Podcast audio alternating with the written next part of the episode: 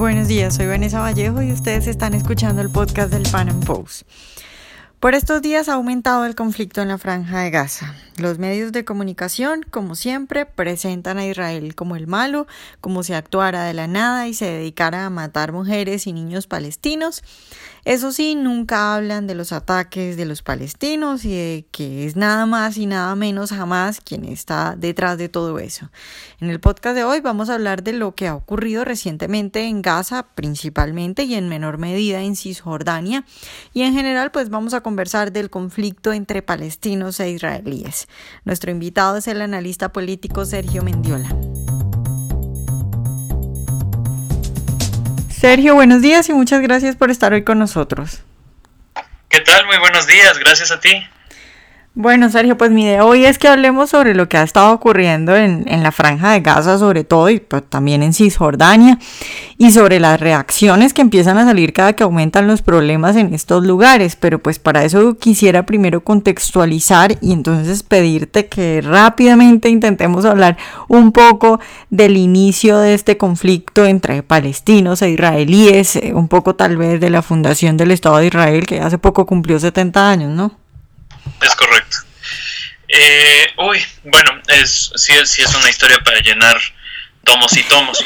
Pero bueno, básicamente lo que, lo que está ahora sucediendo es que eh, Hamas, que es el movimiento de resistencia islámica dominante en la franja de Gaza y, con muy poca relación con el gobierno palestino, eh, intentó hacer algo similar a una intifada eh, en el marco de la, mm, no debería llamarlo conmemoración, en, el recuerdo de lo que llaman la Nakba, que es el abandono de casas y inmuebles y eh, lugares, digamos, eh, de árabes cuando invadieron los ejércitos de la coalición árabe al territorio que en ese momento era eh, todo Palestina, y que finalmente eh, hicieron que la población árabe se, se, concentrara particularmente en lo que hoy es Cisjordania, en ciertas zonas de Israel como Nazaret y en, y en Gaza. Entonces se intentaron hacer grandes eh, protestas y dirigirlas a cruzar la frontera de Gaza a Israel, lo cual para, el gobierno israelí es intolerable y eh, se abrió, eh, abrió fuego el, gobierno israelí contra algunos de estos presuntos manifestantes. Eh, ahora, sale, sale uno de los más altos oficiales de, del Hamas, llamado Salah al-Bardawil, a decir que 50 de los 62 muertos son del Hamas. Ahora, lo interesante de esto sería considerar eh, cuál era la intención de cruzar la frontera, ¿no? Eh, para, el servicio de inteligencia israelí y para el ejército israelí, eh, esto presenta un peligro mayor debido a que a 200 metros de esa frontera se encuentran ciudades este, israelíes y por lo tanto esa población corre peligro inmediato. Jamás tiene su carta eh, en su estatuto fundacional eh, la exterminación de, Israel y por lo tanto no se puede confiar en dichas, en, dichas personas. Lo interesante sería saber si esos 12, esas 12 personas que no entran dentro de los 50 este, militantes del Hamas eran también... Eh, pertenecientes a este tipo de a una organización parecida a Hamas o eh, aquí sí se podría eh, arriesgar a, decir que Israel carga con la muerte de 12 inocentes. Eso es básicamente lo que está la, la, furia que se desata ahorita en medios. Sí, Sergio, también digamos que lo que uno ve en medios es bueno, hay mujeres, hay niños palestinos que han sufrido las consecuencias de esto. Eh, tú lo has dicho bien, has dicho detrás está jamás, pero, pero no parece que así lo retrataran los medios de comunicación, ¿no? Así es.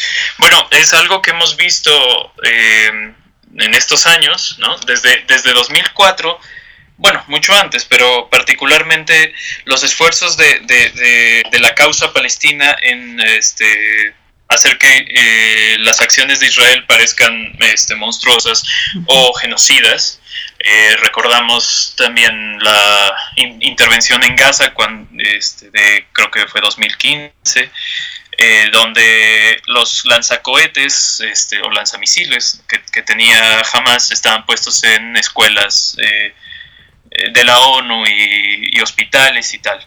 Eh, sí, generalmente, generalmente la, la, cuestión tiende hacia que haya niños, que haya mujeres en, esos lugares.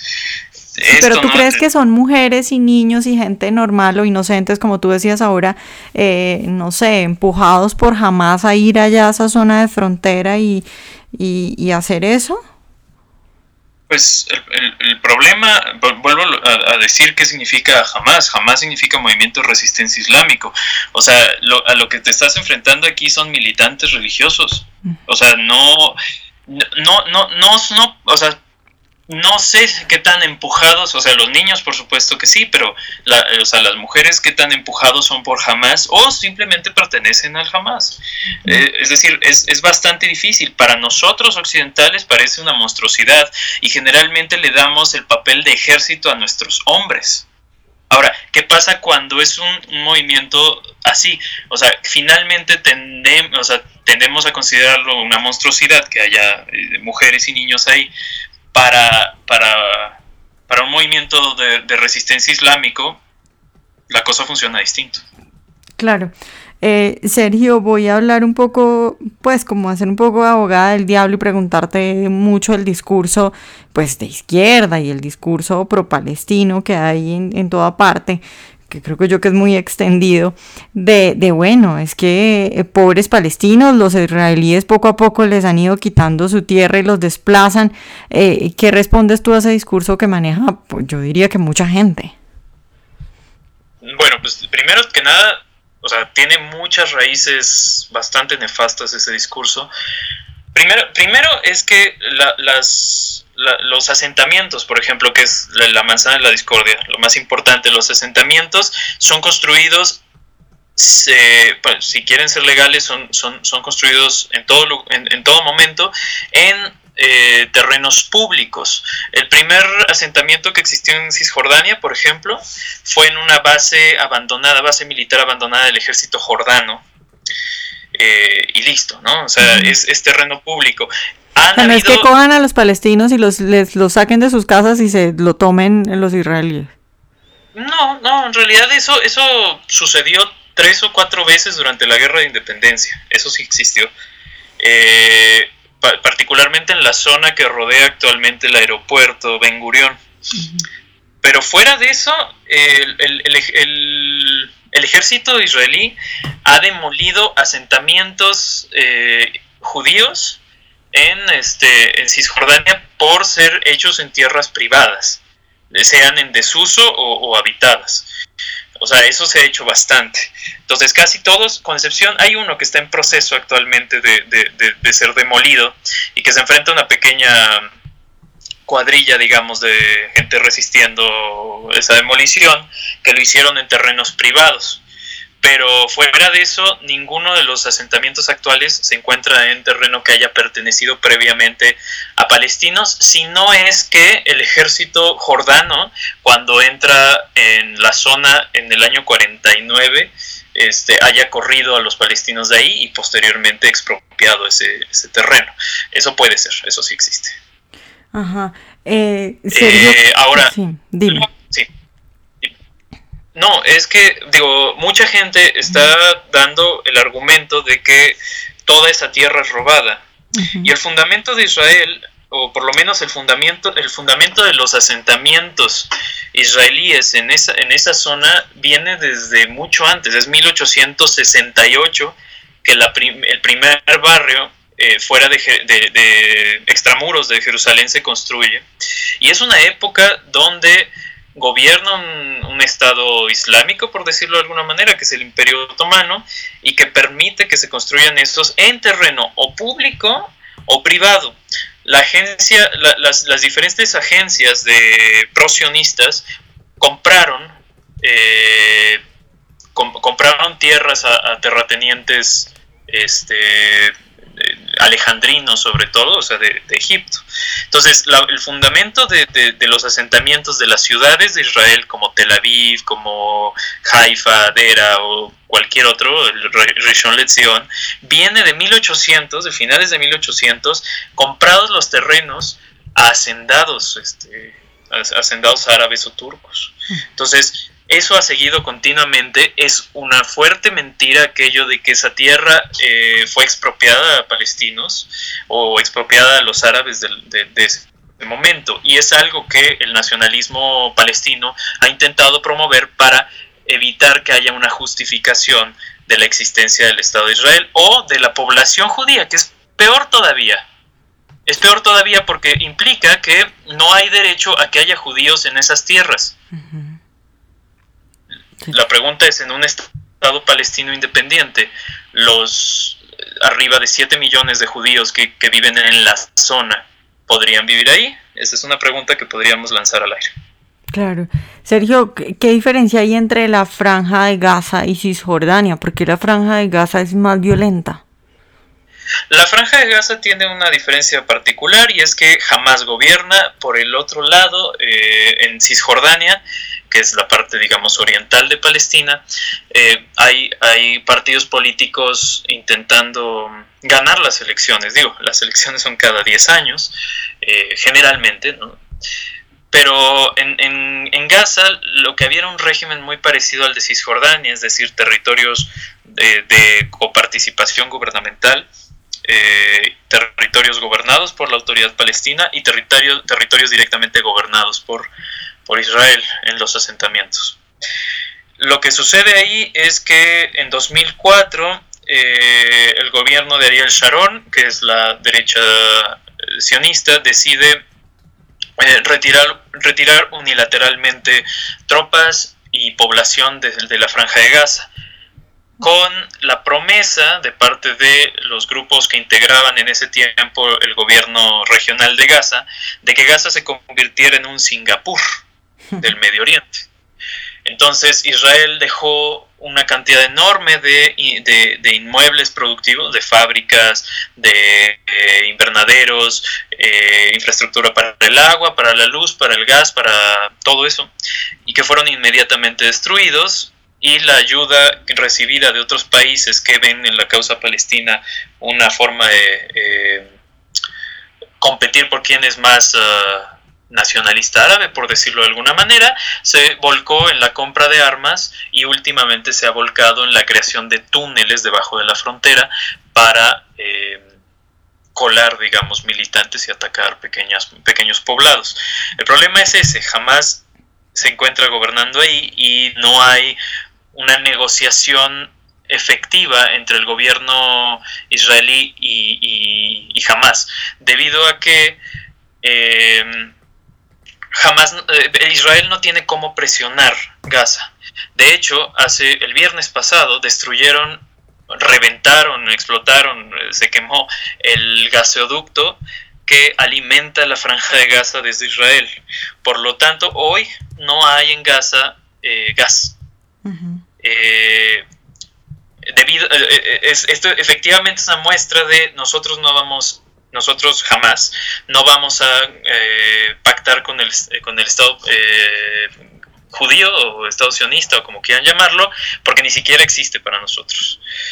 A diferencia, la diferencia muy clara es la forma de negociación que tiene la OLP o su o sea lo que lo que salió de ahí Fatah eh, la autoridad palestina en Cisjordania que por ejemplo está construyendo una ciudad eh, verdaderamente impresionante enfrente de un asentamiento judío en, al, sur de Ramallah y que el, el, agua pasa primero por el asentamiento judío y después pasa a este eh, este barrio de lujo, digamos, que están, que, que, están terminando de construir. Es una forma de decir, eh, podemos compartir este, estos terrenos, eh, ustedes existen ahí, nosotros existimos acá, y no hay mayor problema mientras no haya violencia.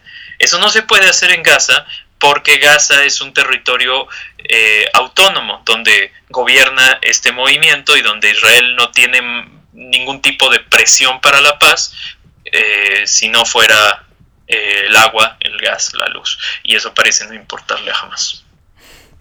Sergio, ¿cuál es la intención de Netanyahu? ¿Cuál es su forma de pensar? ¿Cuál es la estrategia que está utilizando en este momento con este conflicto? Eh, pues mira, Netanyahu es un tipo muy interesante en cuanto a la forma que piensa. Eh, ya después te puedo contar cuál es la ideología detrás de Netanyahu, que es muy profunda e importante en la historia de Israel. Pero eh, es un tipo que básicamente le tiene miedo a la guerra y, por lo tanto eh, hace medidas, digamos, de contención o medidas de diplomacia fuertes eh, el, ejemplo más, más relevante, por ejemplo, es, su participación en Estados Unidos, ¿no? Dejar que Estados Unidos sea el, el, liderazgo, digamos, que, que, haga que los países dejen de tomar posturas anti, anti-israelíes. Eh, la contención de estos problemas, que ejemplo es, es, es, lo de Gaza, finalmente no hay intervención sobre Gaza, eh, lo, que, lo que se hizo con, digamos, la muerte de estas, el asesinato, como quieras llamarlo, de estas 62 personas fue contención. No hubo presentes este, soldados israelíes dentro del territorio palestino o dentro del territorio gazatí, por decirlo de alguna manera. Creo que es importante empezar a ver que son dos estados distintos, Palestina y Gaza. Pero bueno, eh, Netanyahu, ¿qué va a hacer? Eh, le quedan muchos años de gobierno, eso es impresionante es el gobierno probablemente que más vaya a durar en la historia de Israel. Eh, sabe hacer muy buenas estrategias políticas dentro eh, de Israel y fuera de Israel. Eh, ¿Qué es lo que se espera de él? Se espera que cada ataque que recibe Israel sea devuelto con la misma intensidad o más. La forma de operar contra enemigos árabes ha sido siempre esa y ha funcionado. El éxito se labra en las relaciones actuales con eh, Egipto y, Jordania, por ejemplo, o incluso Siria. ¿No? El ataque, por ejemplo, a las bases militares eh, iraníes de, este mes tiene que ver con eso. ¿no? Cualquier cosa que sea una amenaza posible contra, contra Israel va a ser respondida de, de forma agresiva y mesurada. Eh, es el caso del en su momento del, reactor nuclear de del programa de enriquecimiento nuclear de, Saddam Hussein que fue destruido sin, sin, mayor aviso por, por la, la, Fuerza Aérea Israelí. Entonces básicamente lo que se puede esperar es eso, respuestas contundentes pero sin, sin intervención sobre los territorios. Bueno Sergio, pues muchas gracias por estar hoy con nosotros. No, gracias a ti, cuando guste. Ojalá hayan disfrutado nuestra entrevista de hoy. Recuerden seguirnos en nuestro canal de YouTube y en nuestras redes sociales y nos vemos en un próximo Panam Podcast.